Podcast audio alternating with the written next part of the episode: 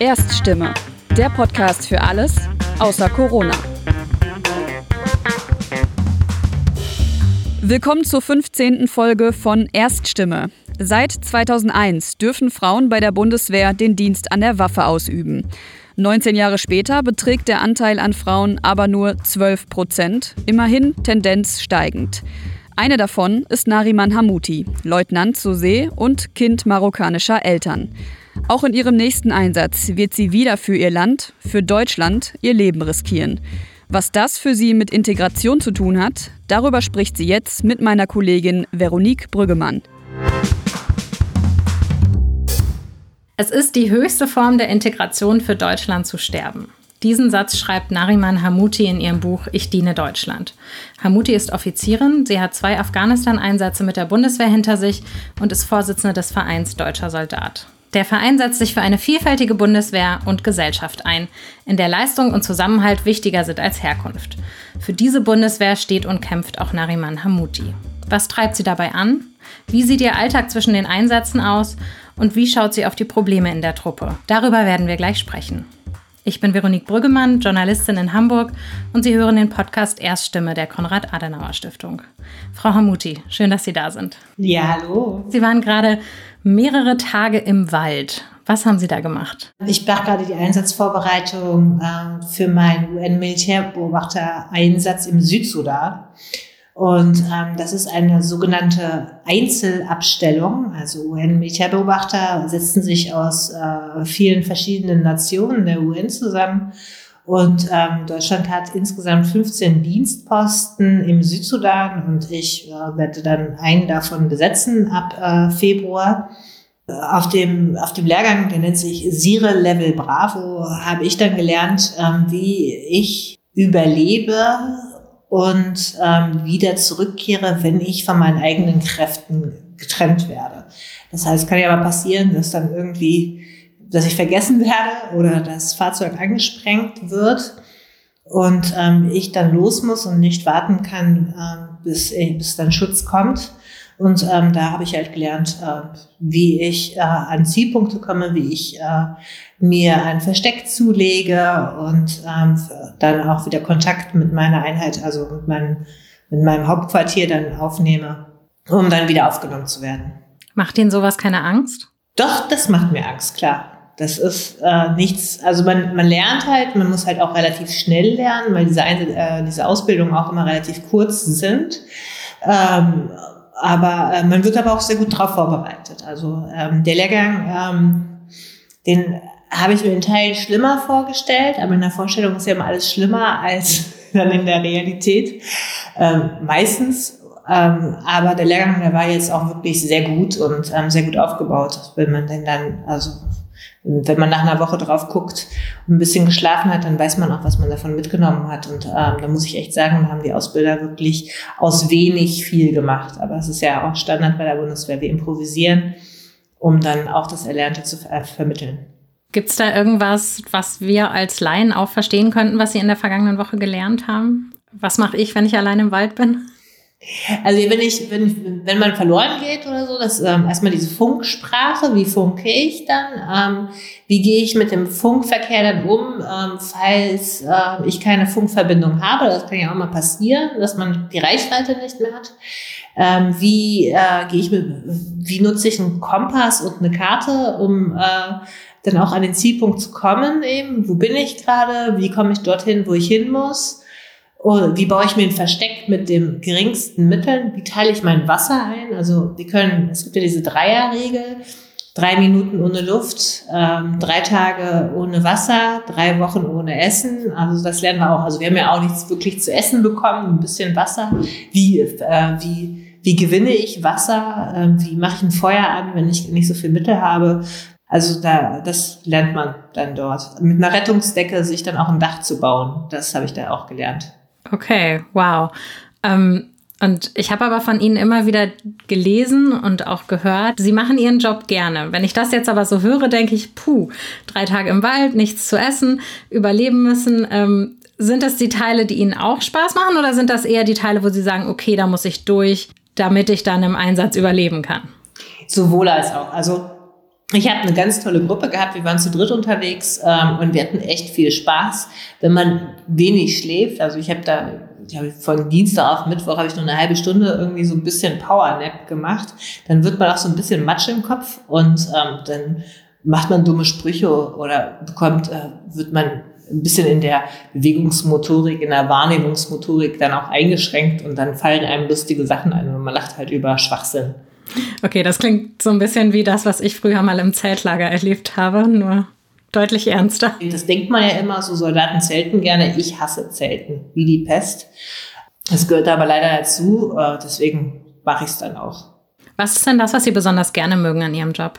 Den Zusammenhalt, äh, dieses äh, akzeptiert zu werden, ähm, dass egal wie ich aussehe, welche Religion ich habe, ähm, Herkunft, vollkommen egal, dass ähm, ich dazugehöre, dass man nicht, also dass man mich als Mensch äh, nicht anzweifelt oder mir auch nicht diese blöde Frage stellt, woher kommst du? Oder du kannst der Hitze ein bisschen besser ab, das bist du ja gewohnt. Dann frage ich immer so, ja, in Hannover? Naja, gut.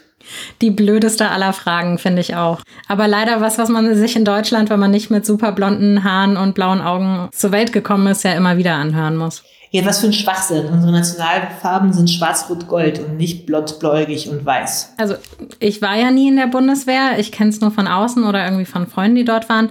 Ähm, was Sie gerade beschrieben haben, entspricht ja nicht ganz dem Bild, das man in den Medien jetzt vielleicht von der Bundeswehr bekommt. Also Zusammenhalt vielleicht schon noch, aber dass Hautfarbe und Geschlecht und Herkunft keine Rolle spielen.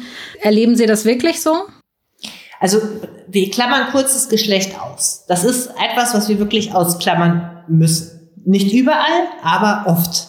Ähm, aber Hautfarbe, Religion und so weiter spielt ähm, keine Rolle. Das ist wirklich so. Also wenn ich, äh, wenn, äh, wenn abgefragt wird, wie, wie das mit dem Essen ist und ich sage, ich esse kein Schweinefleisch oder ich bin dann auch ähm, dienstlich Vegetarierin, weil es halt anders nicht funktioniert eben, ähm, dann wird nicht hintergefragt warum. Wenn ich sage, ich trinke keinen Alkohol, wird auch nicht hinterfragt, warum. Es ist ja auch oft so, das ist ja da der, der Showkiller, wenn man irgendwo unterwegs ist und man trinkt halt keinen Alkohol, äh, ist dann für die meisten Menschen, wieso? Und das kann ja wohl nicht sein, ach komm, so ein bisschen tut dir doch auch mal ganz gut. Und äh, das hat man, in der Truppe ist es egal. Nee, dann eben nicht. Eben. Das mit dem Geschlecht, das ist eine andere Sache. Das kommt immer drauf an, wo man gerade ist. Ich habe alle drei Teilstreitkräfte ja auch durchlaufen. Ich habe beim Heer angefangen, war kurz bei der Luftwaffe, bin jetzt, ähm, habe jetzt den coolsten Job der Welt. Ich bin Marineoffizier. Das ist der coolste Job der Welt.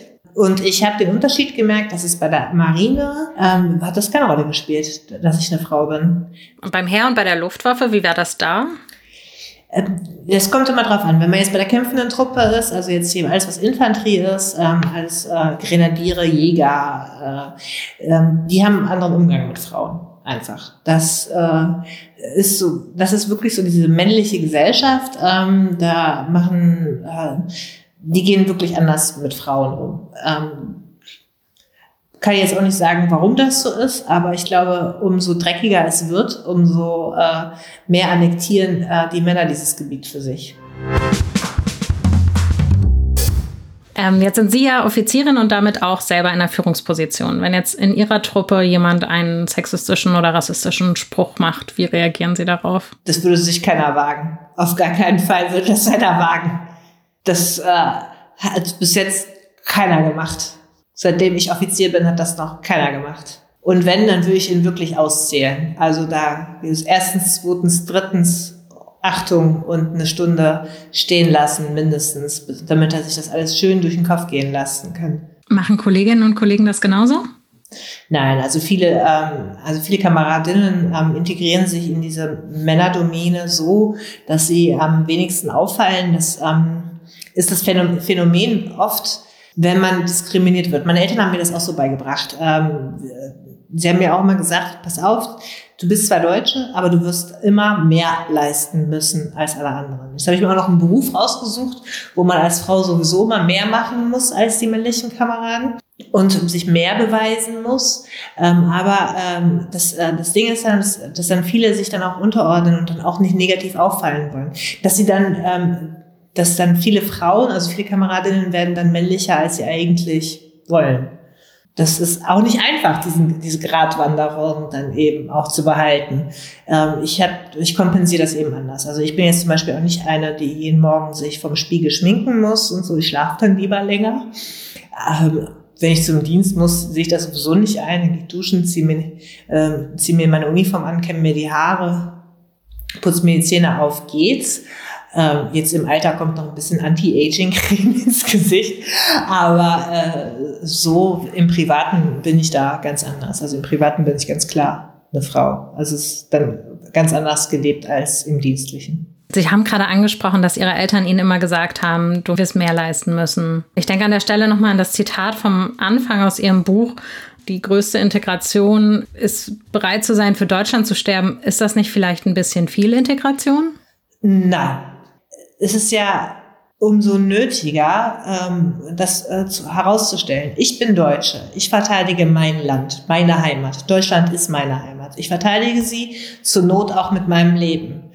Und ähm, es gibt ja genug, ähm, die dieses Deutschsein aufgrund ihrer Hautfarbe, ihrer Haarfarbe und ihrer Augenfarbe für sich so vereinnahmen und sagen, alle anderen, die nicht so aussehen wie ich, sind keine richtigen Deutsche. Da frage ich halt zehnmal nochmal nach, bis äh, ins Mark, bis ich sie richtig genervt habe. Woher kommst du denn?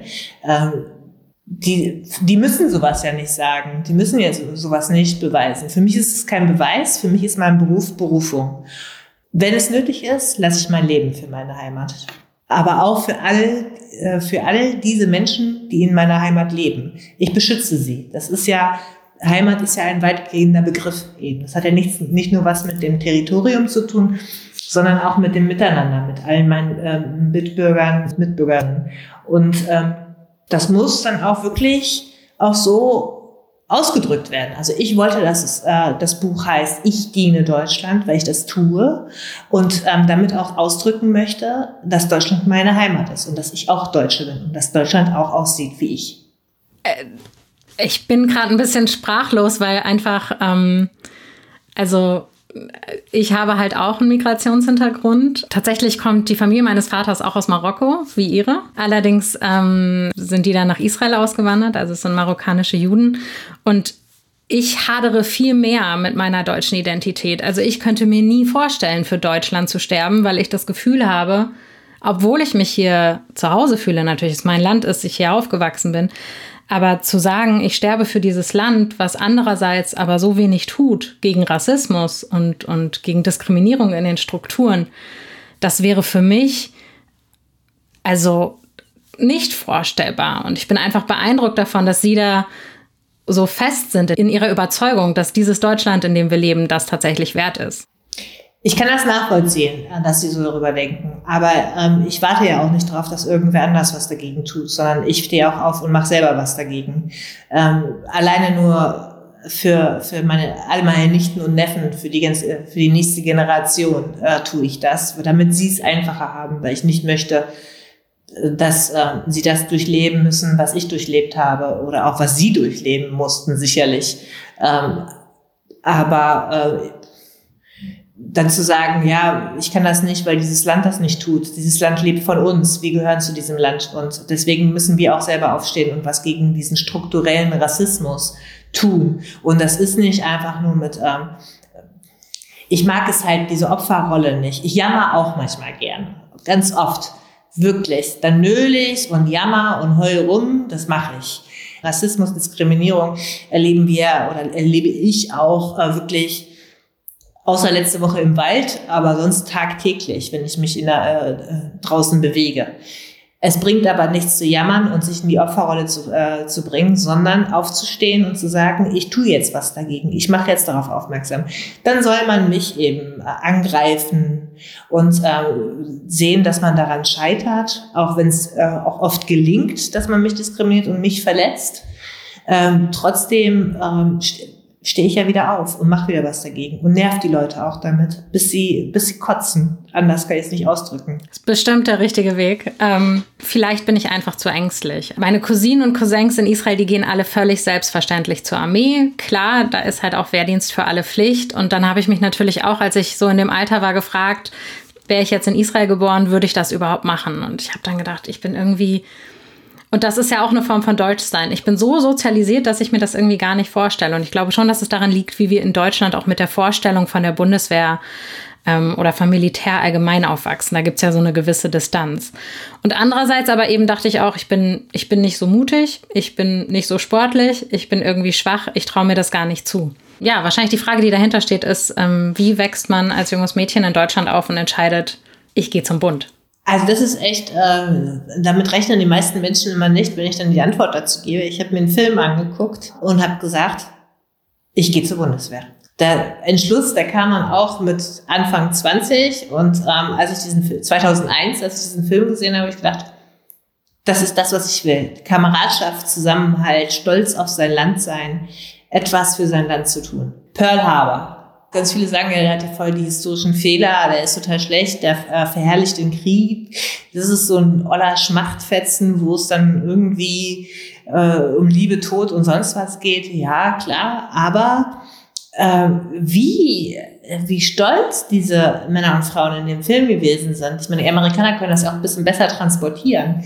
Ähm, dass sie diesen Dienst geleistet haben oder dass sie diesen Dienst leisten, das wollte ich auch. Ich wollte das unbedingt. Und das habe ich jetzt geschafft. Ich bin jetzt fast 16 Jahre dabei. Und ähm, wie gesagt, ich habe den coolsten Job der Welt. Ich bin Marineoffizier. Warum ist Marineoffizier der coolste Job der Welt? Weil die Marine alles kann. Wir können im Wald kämpfen, wir können unter Wasser, wir können über Wasser, wir können fliegen. Alles, was alle drei Teilstreitkräfte gemeinsam haben, können wir in einer Teilstreitkraft. Und wir haben die schönste Uniform. Wir sehen am besten aus. Sie sagen immer Marineoffizier und äh, Ihr offizieller Titel ist ja, glaube ich, auch Leutnant zur See. Warum nicht Offizierin oder Leutnantin? Weil es diese gegenderten äh, Ausdrücke nicht gibt. Ich glaube, Offizierin ist mittlerweile im Sprachgebrauch auch ähm, geläufig. Das sagen auch ähm, Kommandeure, wenn sie jemanden dann rufen. Ich rufe jetzt die S2-Offizierin oder die S1-Offizierin zu mir. Ähm, das ist geläufig, aber Leutnantin hört sich auch ein bisschen komisch an. Frau Leutnant, da funktioniert das ja wieder mit, den, mit der Anrede und der Bezeichnung. Die Verteidigungsministerin wollte ja eigentlich weibliche Dienstgrade einführen. Und dann gab es eine Riesendiskussion und auch ganz viele Stimmen dagegen. Können Sie die Aufregung darum verstehen? Also diese Diskussion, ich habe es ein bisschen verfolgt, fand sie ein bisschen albern, die Diskussion, ähm, weil ähm, die, die am meisten sich darüber beschwert haben, waren die Männer mal wieder. Weil Männer, wenn sie sich diskriminiert fühlen oder benachteiligt fühlen, oh mein Gott, ist besser, ist, das noch viel besser als jeglicher Männerschnupfen. Wenn, wenn die denken, sie werden benachteiligt. Ähm, ich fand die Diskussion ähm, überflüssig. Nicht, weil ich gegen die, ähm, gegen das Gendern von Dienstgraden bin, sondern weil es nichts bringt. Also ich erlebe das auch ständig, nicht immer, aber echt ständig, dass, äh, dass es dann heißt, Herr Hauptfeldwebel, Herr Hauptmann, Herr Oberstleutnant, Frau Hamuti. Und ähm, wenn es mir dann wirklich mal reicht und ich mal wieder, und das habe leider auch, habe ich echt oft ein lockeres Mundwerk, dann frage ich dann immer, was ist denn die Besoldungsgruppe vom Dienstgrad Frau? Nicht, dass ich unter- oder überbezahlt werde. Das wäre ja sonst ungerecht. Also bis die das dann schnallen, eben, ist dann, äh, die haben dann auch eine lange Leitung und die finden das dann aber nicht so schlimm, wenn sie mich Frau Hamuti nennen. Das finden die nicht so schlimm, weil ich bin ja Frau Hamuti. Ich, ja, aber, dann, äh, aber ich habe meinen Dienst gerade genauso erdient und genauso erkämpft. Wahrscheinlich auch unter mehr Mühen als jeder, jeder männliche Kamerad. Aber trotzdem ähm, werde ich nicht mit Dienstgrad angesprochen. Ich wäre der Fort, ähm, ich habe das ein bisschen verfolgt in einem, in einem ähm, in der Facebook-Gruppe wurde das heiß diskutiert und ähm, da hat eine Kameradin vorgeschlagen, wieso fangen wir nicht mit was ganz Neuem an? Jetzt haben wir 20 Jahre Dienst an der Waffe für Frauen. Ähm, die Gesetzgebung war jetzt erst, äh, hat sich zu, äh, bis zum 20. Mal gejährt vor zwei, drei Wochen. Warum fangen wir jetzt nicht mit ganz neuen Dienstgradbezeichnungen äh, an, die genderneutral sind? Das fände ich wäre eine gute Idee. Was Neues, was genderneutrales, ähm, dann wäre jetzt auch nicht äh, das, das Geheule bei den männlichen Kameraden so groß, weil die hätten ja dann auch eine neue Bezeichnung für sich. Es ist immer wichtig, dass Männer auch mit gemeint sind, sonst fühlen sie sich ausgeschlossen. Genau, vor allem, wie sie mit Frauen umgehen. Ich habe auch öfter mal bei diesen ganzen Frauendiskriminierungssachen, denke ich mir mal so, ihr seid alle vom Klapperstorch gebracht worden, oder? Wie, ihr habt keine Frau gehabt, die unter Wehen äh, gelitten hat und euch zur Welt gebracht hat unter den größten Schmerzen. Nein, nein, es war der Klappersturch. Gibt es unter Frauen in der Bundeswehr einen gewissen Zusammenhalt, dass man sich ab und zu mal rüberschaut und die Augen rollt über das Verhalten der männlichen Kollegen? Ja, oft. Ja, ja. Und äh, wahrscheinlich ist es auch so ein bisschen ähnlich unter irgendwie muslimischen und jüdischen Soldaten, wenn es mal wieder Schweinefleisch gibt. Das ist so schlimm. Ich hatte, also das ist so schlimm. Was ich aber voll cool finde, ist dann, ähm, ich habe nicht oft das Vergnügen gehabt. Also ähm, wir haben etwa 300 jüdische Kameraden und Kameradinnen innerhalb der Streitkräfte. Und aber ich hatte nicht oft das Vergnügen, äh, eine, einen jüdischen Kamerad oder Kameradin bei mir zu haben. Einmal hatte ich das. Und da gab es wieder Essen. Was gab's? Wieder Eintopf mit so einem äh, Schweinkram drin. Dann hat der Spieß dann zu mir gesagt, hier. Und ich so, nee, nee, Spieß, ähm, so ein Schweinkram esse ich nicht. Und die Kameradin, ja, ich auch nicht. Und dann fing er dann an, ihr könnt ja rauspulen. Und ich so, äh, nee, ist ja ekelhaft. Ich habe gesagt, mach ich nicht. Und meine Kameradin auch nicht. Und dann habe ich sie angeguckt und meinte, warum machst du das denn nicht? Bist du Vegetarier? Und so, nee, das ist nicht koscher. Und ich so, cool, endlich habe ich ein Druckmittel. Also es war dann wirklich so, dass ich dann gesagt habe, so ja, hier komm, meine Kameradin ist Jüdin, ich bin Muslima. Ähm, wie wär's denn, wenn ihr euch jetzt mal ein bisschen dreht und sagt, wir besorgen euch jetzt auch mal was zu essen. Ansonsten müssen wir ja schon wieder eine Sachschadensmeldung schreiben. Das ist nämlich so bei uns. Wenn das Essen äh, nicht richtig gebracht wird, das ist ein Schaden. Und dafür muss man eine Sachschadensmeldung schreiben, damit man das nicht bezahlen muss, weil sonst muss ich das ja bezahlen. Eben. Verpflegung gibt's ja nicht gratis. Ich muss ja dann auch eine Verpflegungspauschale dafür zahlen. Und ähm, dann hat's funktioniert. Also äh, meine jüdische Kameradin war für mich mein Druckmittel. Dann hat's funktioniert. Also in dem Moment später hat's dann immer funktioniert, aber da, äh, also meistens funktioniert, aber bei ihr war da, da hat's funktioniert. Das ist ja schon was Spezielles, finde ich auch mit den Deutschen und dem Schweinefleisch. Mir ist es auch schon ein paar Mal passiert, wenn man dann so eine Grillparty hatte. Nee, ich esse kein Schweinefleisch. Bist du Vegetarierin? Nee, es gibt auch noch Hühnchen und Rindfleisch und sehr viele andere Möglichkeiten, aber irgendwie. Naja, wenn man darauf achten würde, also ich bin jetzt nicht unbedingt die frommste, ne? also mir muss nicht immer alles halal sein eben. Aber äh, wenn ich selber einkaufen gehe, wenn ich selber koche, dann achte ich da drauf. Wenn man das Ganze mit Koscher gleichsetzen würde, dann hätte man ja noch ein viel größeres Problem, weil da, wo Milch gibt, darf man ja kein Fleisch haben und so weiter und das ist ja auch vollkommen in Ordnung. Und wir leben im Jahr 2020 nicht. Wir haben eine religiöse Vielfalt in unserem Land, die ist wie in jedem anderen, also in vielen anderen Ländern vollkommen normal. Aber die Deutschen kriegen es wieder nicht hin. Wir sind die einzige Nation, die es nicht hinkriegt.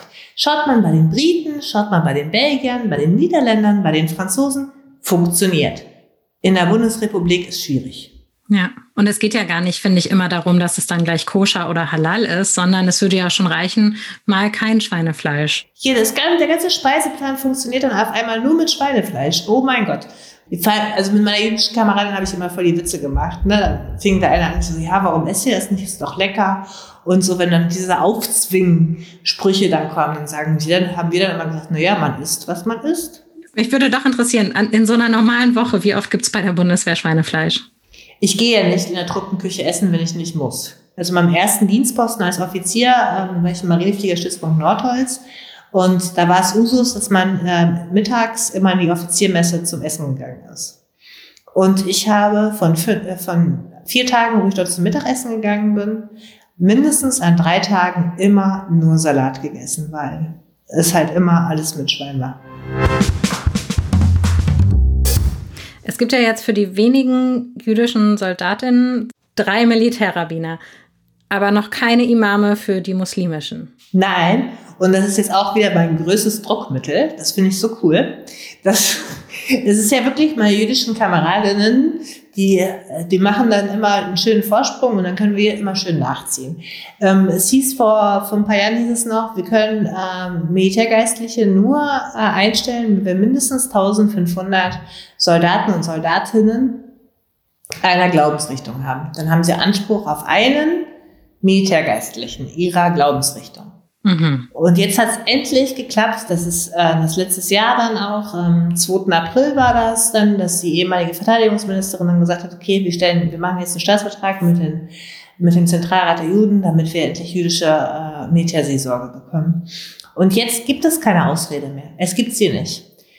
Für alle anderen natürlich schon, weil sie es nicht wollen, aber ähm, es gibt es auch nicht. Ich habe jetzt vor ein paar Wochen ähm, hatte ich jetzt auch echt die Schnauze voll. Ich habe wirklich jegliche Instanz jetzt abgeklappert. Auf Landesebene, auf Bundesebene habe ich jegliche Instanz abgeklappert. Und dann habe ich ähm, vor ein paar Wochen ähm, dem Bundespräsidenten geschrieben, ob er nicht Lust hätte. Weil von unten, also diese Bottom-up-Lösung, die ich versucht habe, hat nicht funktioniert. Jetzt gucken wir mal, ob es von Top-Top-Down funktioniert. Weil es gibt ja auch keine, keine keine gesetzliche Grundlage, die es uns verbietet. Eben. Das Einzige, was äh, als äh, Argument jetzt die ganze Zeit noch gemacht wird, ist, dass es keine, äh, ja, also es keine Körperschaft, keine islamische Körperschaft gibt, mit der man einen Staatsvertrag äh, schließen könnte.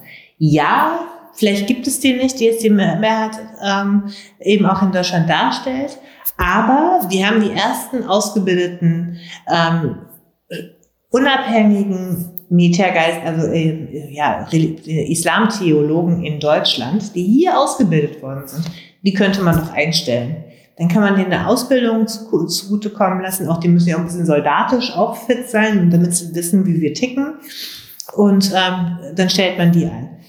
Ich bin mal gespannt, ob unser unser Staatsoberhaupt sich dieser annimmt jetzt. Also in seiner Rede letzte Woche zum 65. Jahrestag seit Gründung der Bundeswehr hat er das schon durchklingen lassen. Ich bin gespannt, ähm, ob da jetzt was kommt und ich bin auch auf seine Antwort gespannt. Ich auch. Viele glauben ja, Religion ist so eine Privatsache und wofür braucht man das überhaupt? Ähm, und also Schweinefleisch ist das eine, ähm, aber daran hängen ja irgendwie noch mehr Sachen. Ähm, so aus Ihrer Perspektive, warum ist es gerade in der Bundeswehr so wichtig, dass es Seelsorger gibt, eben auch für Menschen, die nicht christlich sind? Also es gibt ja christliche Seelsorge, es gibt jetzt äh, jüdische Seelsorge, warum sollte es jetzt auch keine islamische Seelsorge geben? Erstmal das. Die dienen auch Deutschland und ähm, äh, deswegen sollte man uns begleiten. außerdem ähm, habe ich, äh, bin ich im Reisebüro, ich habe ja sonst vorher habe ich im Reisebüro gearbeitet, musste ich nicht meine, mein eigenes Begräbnis vorbereiten, weil meine Tätigkeit im Reisebüro, im Büro äh, selbst hätte mich nicht umbringen können. Meine Auslandseinsätze in Afghanistan, da ist der Tod ganz nah, da ist es Tod ernst. Das funktioniert ganz schnell, dass ähm, ich vielleicht zur falschen Zeit am falschen Ort bin und man mich dort über den Haufen schießt. Genauso wie in meinem nächsten Einsatz, der noch um Längen gefährlicher sein wird, weil ich unbewaffnet unterwegs sein werde im Südsudan und noch nicht mal die Möglichkeit habe, mich zu schützen, also bewaffnet zu schützen. Und äh, ich muss mich, ich muss mich mit Tod und Verwundung auseinandersetzen. Ich bin monatelang nicht bei meiner Familie, auch wenn irgendetwas mit meiner Familie zu Hause sein sollte, was äh, Gott bewahre brauche ich auch meinen äh, seelischen Beistand. Und das ist nicht dasselbe, wenn ich zu einem Rabbi gehe oder zu einem Pfarrer. Es ist nicht dasselbe. Es ist was ganz anderes. Wenn ich ums Leben komme, wenn ich für Deutschland falle, dann soll mein Leichnam auch nach meiner Religion bestattet werden. Und nicht nach dem, wie sich das irgendwer denkt. Das sollte ja eigentlich das Mindeste sein auch, ne? Finde ich. Ähm, ich kann mir auch vorstellen, dass wenn man aus so einem Einsatz zurückkommt, das vielleicht auch so ein Moment ist, wo man Seelsorge braucht. Ja, ja, ja. Also man, betreu äh, man kommt nie so wieder, wie man gegangen ist. Ähm, so ein Einsatz macht etwas mit jemandem. Also es verändert einen eben. Also ähm, das sind Dinge, die, die, die formen einen, die verändern einen im Denken, im Handeln, äh, in vielerlei Hinsicht. Und auch da ist ähm, für mich, es muss nicht für jeden so sein, aber für mich persönlich ist da Glaube sehr wichtig. Glaube hilft mir auch, ähm, solche Situationen wie im Einsatz und die Rückkehr dann auch wieder, ähm, man braucht eine Konstante. Also für mich ist das so wichtig. Ich brauche eine Konstante. Und meine Religion ist eine Konstante in meinem Leben. Und die, äh, die kann auch von niemand anderem beeinflusst werden. Das ist ja meins eben. Das kann, die, die stirbt mir nicht weg. Ähm, die, äh, die ändert sich nicht. Ähm, sie ist eine Konstante für mich und sie gibt mir Halt. Sie hilft mir, Situationen besser durchzustehen. Deswegen brauche ich die auch in meiner Glaubensrichtung. Die Betreuung, das ist wichtig. Ja, das glaube ich. Verstehen Ihre Freunde und Angehörige, wieso Sie bei der Bundeswehr sind? Am Anfang nicht, jetzt ja.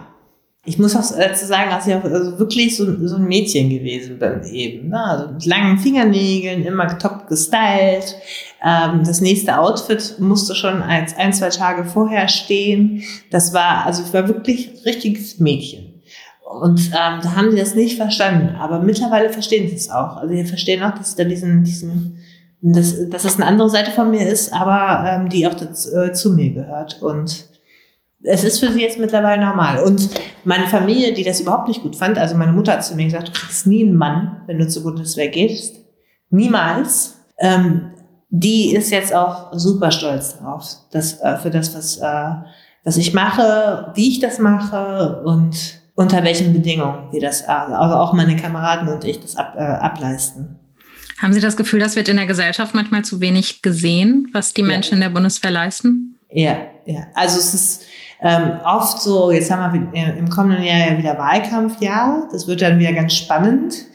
Ähm, es ist oft so, dass ähm, die Leistung ähm, der, meiner Kameraden und Kameradinnen, gerade auch die, die jetzt in den Auslandseinsätzen gerade sind, ähm, immer nur belächelt wird. Wenn man sich überlegt, mit wa äh, was die dort alles improvisieren, wie, unter welchen Bedingungen sie ihren Dienst leisten, mit was für Material sie dort klarkommen müssen, weil es nichts anderes gibt, äh, leisten meine Kameraden und Kameradinnen dort äh, wirklich äh, absolute Höchstarbeit. Also und die Bedingungen sind echt nicht schön teilweise. Sie engagieren sich ja jetzt auch sehr viel und Sie ne, haben dieses Buch geschrieben über Ihre Arbeit. Sie führen viele Interviews. Was glauben Sie, bräuchten wir als Gesellschaft noch, um, da, damit es da so ein bisschen mehr gegenseitiges Verständnis gibt und wir ein bisschen wegkommen von diesem Gefühl, es gibt die Gesellschaft und dann gibt es irgendwo noch die Bundeswehr? Unser Dienst und auch die Einsätze, die müssen schon transparenter dargestellt werden. Eben, das muss ähm, die Bundeswehr bemüht sich viel ähm, auf, äh, auf dem kleinsten Level, auf der kleinsten Ebene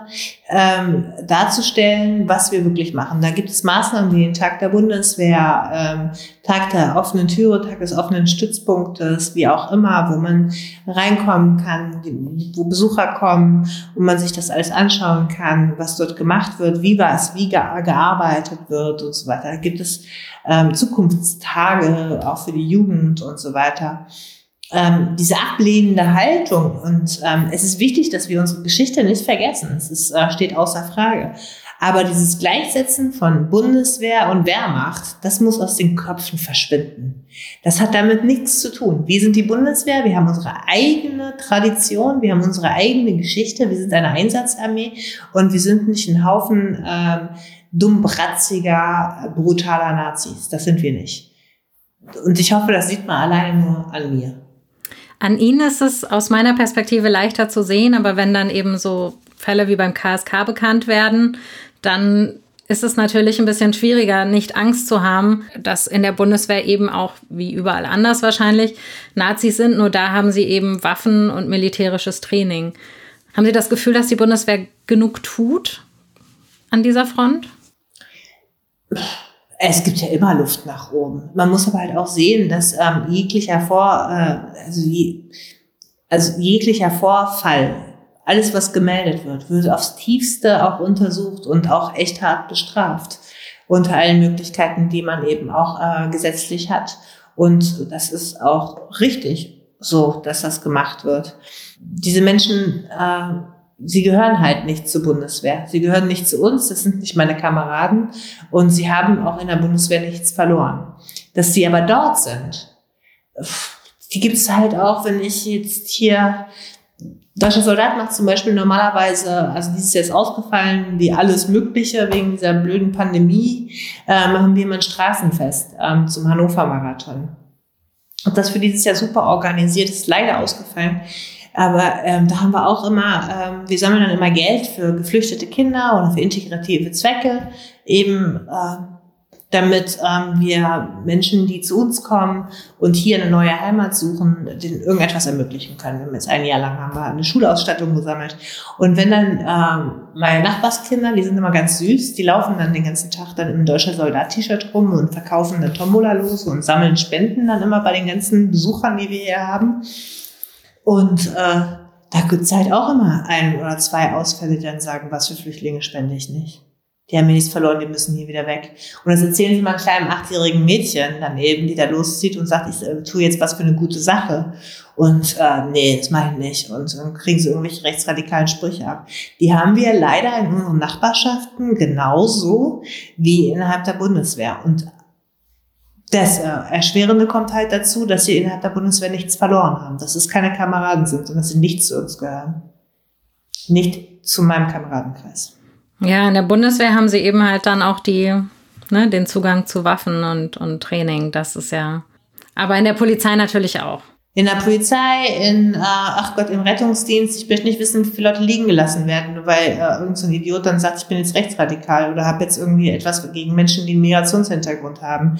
Die gibt es leider, die gibt es überall. Da, ähm, da können wir wirklich nicht, nicht wirklich viel dagegen machen, außer uns zu engagieren. Bei der Bundeswehr ist es halt noch schwerwiegender und noch viel schlimmer, weil sie halt Zugang zu Waffen haben. Und ich meine, das KSK das war jetzt echt, äh, echt ein Ding, da, da, da war ich auch sprachlos. Stundenlang, ich konnte dazu gar nichts sagen. Ich habe mir das alles durchgelesen und dachte, und jedes Mal, wenn was Neues rauskommt, dachte ich, das kann doch wohl nicht wahr sein. Was dieser eine überhaupt alles gemacht hat und was der alles gesammelt hat, das muss er über Jahre hinweg gesammelt haben. Das kann ja wohl nicht wahr sein. Äh, und dass er das geschafft hat überhaupt, ne? das ist, äh, das Aller, Allerschlimmste an der ganzen Geschichte. Aber es ist auch, und das muss man wirklich auch betonen, das ist nicht jeder. Es ist nicht alles. Es ist ein kleiner Teil. Und das macht die Bundeswehr nicht aus. Das ist nicht das Credo, was wir sagen, wenn wir, äh, wenn wir rufen, wir dienen Deutschland. Hm.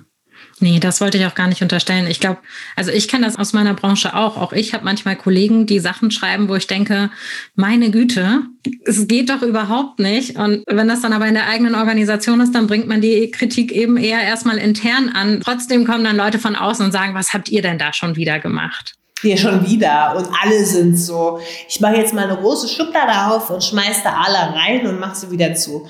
Was, mit was für Klischees man überhaupt alles leben muss. Ich sage auch immer, mich kann man mit allem Möglichen diskriminieren. Dass ich eine Frau bin, dass ich äh, Migrationshintergrund habe aus Marokko, ähm, dass ich Muslima bin, dass äh, ich eine Frau bin in, in der Männerdomäne und dass ich bei der Bundeswehr bin.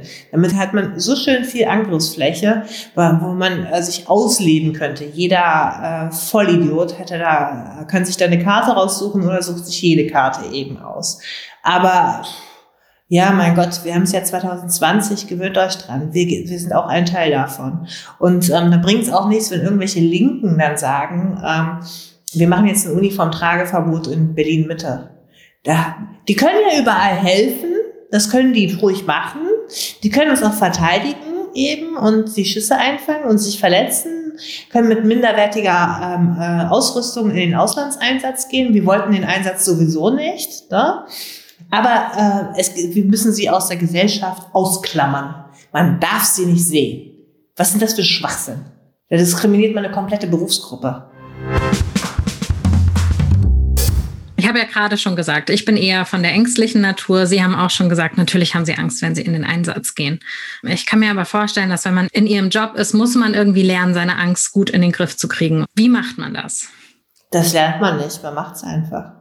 Also viele verdrängen das eben. Ähm, ich mache das nicht. Ich stehe auch dazu äh, ganz offen, dass ich Angst habe. Ich habe Angst vor diesem Einsatz, den ich jetzt machen soll.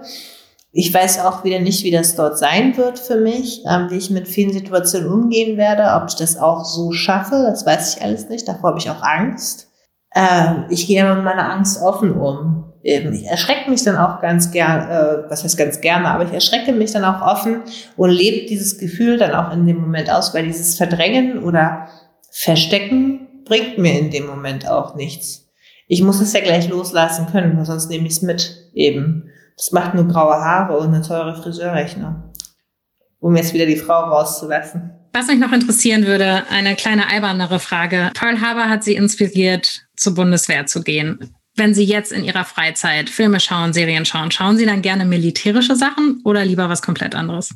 Was komplett anders. Anderes. Ich habe dann, wenn ich äh, Dienstschluss habe, habe ich Dienstschluss. Was ich mir ganz gerne im Moment anschaue, sind Filme, die sich mit Rassismus und Diskriminierung auseinandersetzen. Gibt es auch gerade so eine Netflix-Serie, die heißt Dear White People. Das ist, äh, ist ganz amüsant, sich das anzusehen, mit was für Alltagsrassismen sich äh, schwarze Menschen dann auch auseinandersetzen müssen.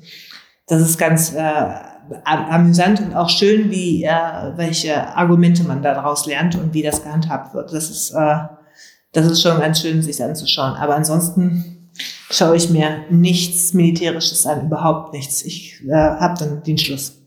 Dann ähm, vielen Dank für das interessante Gespräch. Ich habe sehr, sehr viel Darf gelernt. Ich vielleicht Schluss noch was für Gerne. Also wir hatten ja vorhin schon ähm, weiß, blond, blauäugig, das ist deutsch. Aber unsere Nationalfarben, schwarz, rot, gold, sagen ja genau das Gegenteil. Ähm, ich finde das immer ganz witzig, wenn dann Menschen anfangen, unsere Nationalhymne zu singen, weil gerade Fußball läuft. Stehen alle auf und singen die Nationalhymne. Unsere Nationalhymne fängt aber mit Einigkeit und Recht und Freiheit an. Und diese Nationalhymne ist nicht geschrieben worden, damit man sie beim Fußball singt. Oder äh, wenn man jetzt irgendwo steht und man steht dann eben nur auf, weil die Nationalhymne gespielt wird, weil man aufstehen muss. Diese Nationalhymne transportiert uns ja auch, wie wir, äh, es ist ja eine Handreichung, wie wir leben sollen. Und Einigkeit und Recht und Freiheit in unserer Nationalhymne sagt uns ja auch, wofür wir stehen, wofür Deutschland steht. Und ähm, wenn das jeder ein bisschen verinnerlicht, Einigkeit und Recht und Freiheit, wenn man am 3. Oktober dann auch darüber nachdenkt, wie, wie gut es wir, wir es in unserem Land haben, dass wir in Frieden und Freiheit leben können und echt froh darüber sein können, dass wir nicht irgendwie in Syrien oder auch im Südsudan leben müssen, denke ich, dass das äh, eine ganze, eine ganze Menge fürs Miteinander beiträgt. Also Einigkeit und Recht und Freiheit mehr leben das wünsche ich mir und ähm, gebe ich auch meinen Mitmenschen gerade zu dieser Zeit auch an die Hand, gerade zu dieser Zeit. Das war jetzt wirklich ein perfektes Schlusswort. Vielen Dank, Nariman Hamuti, Leutnant zur See bei der Bundeswehr. Ich habe zu danken. Das war die 15. Folge von Erststimme, dem Podcast für alles außer Corona. In der nächsten Woche spricht hier mein Kollege Jan Reckwig mit Inge Bell. Die Menschenrechtsaktivistin und Unternehmerin ist zweite Vorsitzende der Frauenrechtsorganisation Terre des Femmes und an vorderster Front im Kampf für Frauenrechte, um an dieser Stelle zumindest noch im Militärsprech zu bleiben. Ich freue mich, wenn Sie auch dann wieder reinhören und wünsche Ihnen bis dahin eine gute Zeit.